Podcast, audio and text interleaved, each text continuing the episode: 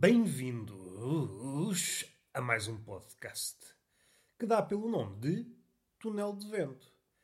Qual é o adjetivo certo para o podcast? Ao contrário da influencer digital ou do influencer, porque também os há, também há influencers machos, apesar de serem mais raros. A influencer hum, é muito versada no adjetivo, no adjetivar da coisa. Eu não sou, não tenho competências nessa matéria. Aliás, sou um bocadinho avesso. Às vezes já tem acontecido. Eu não estou a ficcionar. Às vezes saio de casa para comprar pão, sou interpelado por uma velha e a velha diz: Roberto, não queres fazer o favor de me adjetivar? E eu: Não, não, eu para adjetivar não contem comigo. E volto para casa sem comprar pão, porque não gosto de ser eh, obrigado a adjetivar. Não sou capaz. Adjetivar porquê? Eu não a conheço suficientemente bem para adjetivar. Vou dizer que você é inteligente, vou dizer que é bela. Eu não gosto de mentir. E a velha fica ainda mais enrugada. Parece aquelas últimas nésperas. Não sei se tem esta imagem na cabeça. A néspera é um fruto. Começa verde, como quase todos os frutos. Depois há ali uma fase em que fica amarela e à medida que amadurece fica laranja e depois começa a definhar, como tudo na vida. E é mais ou menos nessa altura em que ela começa a ficar castanha, toda esfuracada pelos pássaros. O pássaro não se deixa enganar, o pássaro adora nésperas. Como já foi aqui referido, o pássaro é muito mais inteligente no que toca à fruta que o homem. O homem sabe lá se a fruta é madura, se é boa, se não é, não sabe. É por isso que uma pessoa vai à praça e é enganado. Começa com aqueles, aquelas mesinhas a tocar, a cheirar, a cutucar, a fazer carícias no melão para ver se é bom e vai saber, é sempre enganado. Bati faz um som, assim é que é bom. Vai saber, abre-se o melão, o que é que está lá dentro? Um Kinder surpresa. Não percebemos nada de fruta. Somos enganados por toda a gente, por mais anos que passem, pouco ou nada melhoramos nesse capítulo. Isso não é o que acontece com os pássaros. Os pássaros nascem com esse gênio inato no que toca à seleção do fruto. O pássaro começa sempre a comer os melhores frutos, vai sempre para os melhores, fazendo com que aos homens calhem apenas os frutos medianos. Suspeito que nunca nenhum homem comeu o melhor fruto da árvore. O melhor fruto da árvore é sempre para o pássaro mais rápido. Pensando melhor, eu acho que isso é tema de conversa entre os pássaros. É por isso que eles fazem um cagaçal do caraças. Não é pela primavera, temperaturas, acasalamento, não. São eles a discutir, a tentar chegar a um acordo. Olha, eu é que vou comer o melhor fruto daquela árvore. E depois diz o outro: Não, não, sou mais velho. Estás a ver esta barbicha? Ao pé do bico? Tenho primazia. E depois aparece um pato. Eu não gosto de nésperas, mas vou comer a néspera. Pato do cabrão, não vais comer a néspera. E depois aparece uma avestruz. Tu não comes nésperas. Ou comes? Não faço ideia. E depois aparece um pato de borracha. A fazer quac, quac. Sim, esse pato de borracha também faz quac, quac. E às tantas, abate sobre ele uma chuva de estorninhos e matam o pato de plástico. Que é muito triste. Poucas vezes fala destes abusos entre os pássaros. Mas dando um passo atrás, o cagaçal dos pássaros, aquilo a que os poetas chamam canto, ah, eu sinto-me inspirado pelo canto das aves, dos roxinóis e dessa maltinha canora e emplumada, que anda aí pelos ares a fazer das suas. Fazem coisas belas com o seu voo, coisas que invejamos, mas também fazem coisas muito humanas, tais como merda. Visto desse prisma, cada ave é um potencial bombardeiro de caca. Tenho algum receio, até porque suspeito que não há ninguém no mundo que nunca tenha sido alvo de uma bombinha de caca. O pássaro pode ser um qualquer, pode ser um pardalinho, pode ser um pardalinho, pode ser um pombo. Uma avestruz é mais difícil, que elas não voam. Às tantas é uma avestruz mais magriça e teve umas aulas de voo e está aqui uma coisa bem feita. Fala-se muito de Deus. É pá, nos retoques. Já falei várias vezes de Deus, que ele nos retoques não se aprumou. Mas há coisas também do braço a torcer e digo: Neste aspecto estiveste bem. Estiveste bem. Imaginem uma avestruz voar. Para já era um espetáculo, um espetáculo que nos inebriava. Mas depois, esta bebedeira visual tem um preço. Choca com o real. Havia muitas desvantagens em ter uma avestruz voadora. Primeiro, era o tamanho da poia. Imaginem-se, no terreiro do passo, olhavam para o céu todo povoado de avestruzes a voar, caía-vos uma poia e morriam. E vocês, olha, vou atravessar o terreiro do passo, mas vou já escrever o meu testamento. Mandar aqui uma mensagem à minha mãe a dizer: Olha, mãe, não sei se regresso porque estou a passar aqui o terreiro do passo e, como tu sabes, está cheio de avestruzes voadoras. E assim que mandava a mensagem, caía uma poia e era como se fosse uma guilhotina. A vida acabava ali. Além disso, vamos supor que a, a avestruz padece do mal da maioria dos pássaros, que é não consegue perceber que o vidro é um vidro. Ora, se o pardalinho bate grandes cacetadas, grandes cabeçadas no vidro, anda, às vezes anda ali parece estar chateado com a vida. Bate uma, duas, três, bate umas dez. E às tantas deve começar a pensar: bom, isto se calhar mais vale dar a volta. É um bocadinho cabeçudo. Não dá o braço a, não dá asa a torcer. Ia dizer o braço, mas no caso do pardalinho, não dá asa a torcer. Agora troquem o pardal por uma avestruz. Não podíamos abrir uma janela. Não podíamos ter janelas. e, e quando sabíamos, tínhamos os vidros partidos e um casal de avestruzes a morar em casa. Pá, não pode ser. É uma coisa bem feita. E agora já me perdi, estava a falar uh, em um carro a passar. Esta mania que os carros têm de andar na estrada também não percebo. Não percebo, não percebo. Só para sumariar, esta ideia das avestruzes não voarem está bem pensado, porque se voassem era uma carga de trabalhos. Pensei nestas duas desvantagens, mas havia mais.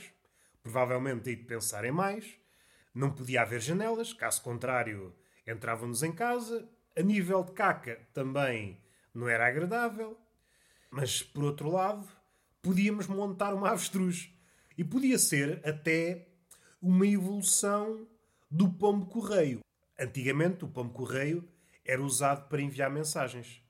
Isto era o que acontecia no mundo real na Guerra dos Tronos. Eram corvos. A aumentar a frota, a avestruz já dava para levar encomendas. E até podia ser uma vantagem em relação ao drone.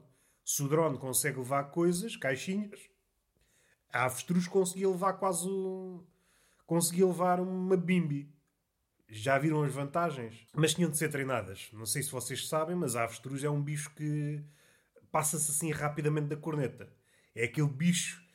Como é que a gente arranja aqui um, um paralelismo com outro bicho assim passado da corneta? O gato. O gato também é passado da corneta. Nós podemos olhar para ele, olha, está sugadito, está sugadito, pensamos que ele está sossegado, olhamos para a televisão e quando damos conta estamos a levar uma sapatada do gato. Porque o gato achou, estava ali sentado a pensar, então, mas este gajo está a olhar para mim, eu dei-lhe confiança, dou-lhe já uma sapatada no focinho.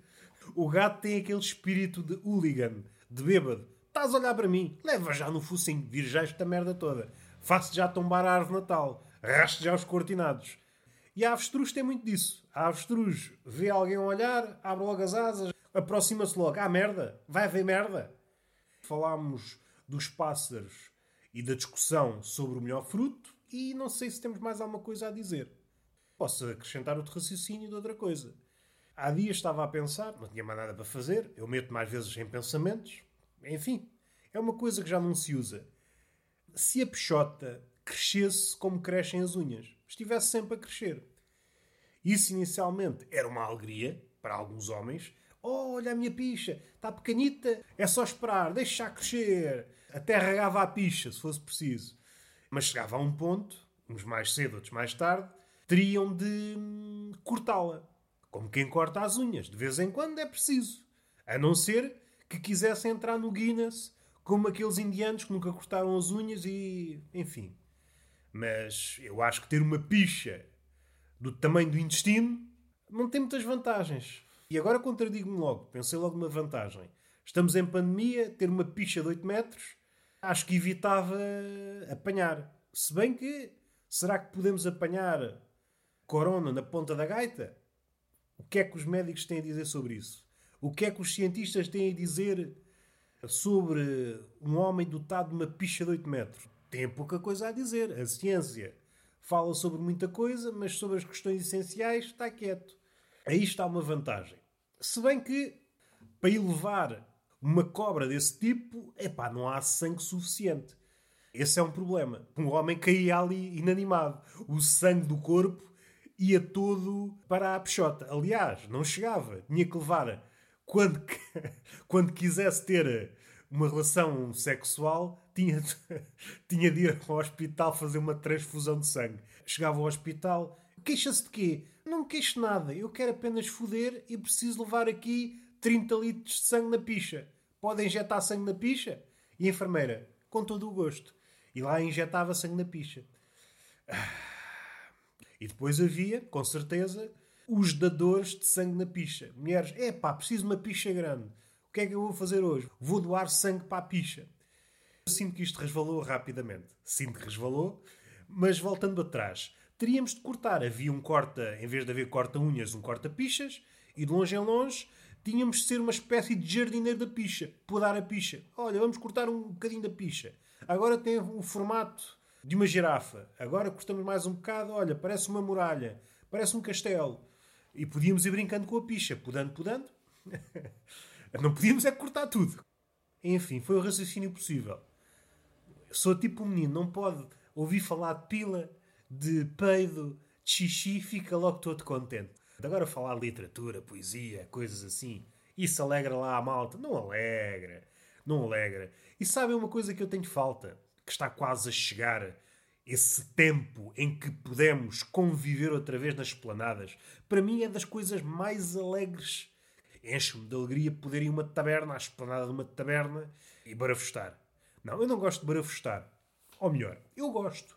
Só que há um problema. Também já referi aqui. O pessoal que normalmente habita a taberna gosta de falar muito. Não é que hum, a discussão possa descambar em mocada, que muitas vezes descamba. Mas esse não é o meu problema. O problema é que a conversa pode demorar horas. E eu, inicialmente mais inocente, posso dar o meu lamiré, mas esse lamiré vai custar-me a noite. Vai custar-me duas, três horas. A pessoa vai sentir do meu lado, vai sentir que eu estou receptivo a levar com uma conversa entediante e começa a desbobinar a sua vida. Mas tocando neste assunto e indo para outro, só há poucos dias é que eu reparei numa coisa. Uma... Para já sou muito sim, partidário também. Sou adepto da conversa de taberna, que é uma conversa musculada, sem mariquices, sem puritanismos, ali uma, uma conversa áspera, masculina. E não era nada disto que eu queria dizer. Não encontrei a palavra. Estava a tentar encontrar a palavra certa, mas acho que não encontrei. É uma conversa um pouco distante daquilo que estamos habituados nos dias de hoje. Nos dias de hoje, sobretudo nos meios vá, profissionais, anda ali tudo muito à volta da hipocrisia, da simpatia de riso amarelo. E na taberna essas coisas não entram. Se for preciso, chegamos lá ao balcão e o taberneiro. Então, meu caralho, onde é que tens andado, meu cabrão? É logo assim. E essa é a atmosfera propícia para a verdade singrar. Sem esta atmosfera, a verdade não singra. E o que é que eu queria dizer? Queria dizer que compreendi uma expressão que se ouve às vezes na taberna, mas também se ouve fora, que é mete a bola baixa. Mete a bola baixa. E normalmente as pessoas não gostam de ouvir essa expressão. Ficam logo um bocado iriçadas. Mete a bola baixa, estás a falar comigo? Que é engraçado, normalmente a taberna não, não é sítio onde haja muitas pessoas. Com duas ou três. Facilmente se entende com quem é que a pessoa está a falar. Não há motivo para confusão. Se a taberna fosse habitada por centenas de pessoas, percebia. Mas sim, não percebo. Mas não é por aí que nós queremos ir. Isto é uma conversa de treinador. O treinador, tal como o habitante da taberna, também quer a bola baixa. A bola baixa sempre renta ao chão. Uni estes dois mundos. o dialeto da taberna, por vezes, cruza-se com o dialeto treinador. mete a bola baixa. E agora já sei continuar a conversa. Se eu disser, mete a bola baixa, e alguém disser, estás a falar comigo? Sim, tu és meu jogador, eu sou teu treinador. Bola baixa, não estamos a jogar bola, meu cabrão. E assim já sei continuar a conversa. Se bem que da outra parte não vão compreender, e o mais certo é levar logo o banano no focinho. Mas pelo menos foi um tempo bem passado. E se há coisa que o banano tem de bom, é que não prolonga a conversa. A conversa não tem banano, normalmente, prolonga-se durante horas. A zaragata é uma janela de tempo de 10 minutos, 15 minutos, tanto. Depois vamos para casa. Todos roxos, mas vamos para casa. O que é que é melhor? Perder uma noite a falar de merdas que não interessam ou fazer exercício físico? Envolvidos 10 minutos já estamos em casa. Acho que não precisam de responder. E está feito o podcast. Beijinho na boca e palmada pedagógica numa das nádegas. Até à próxima.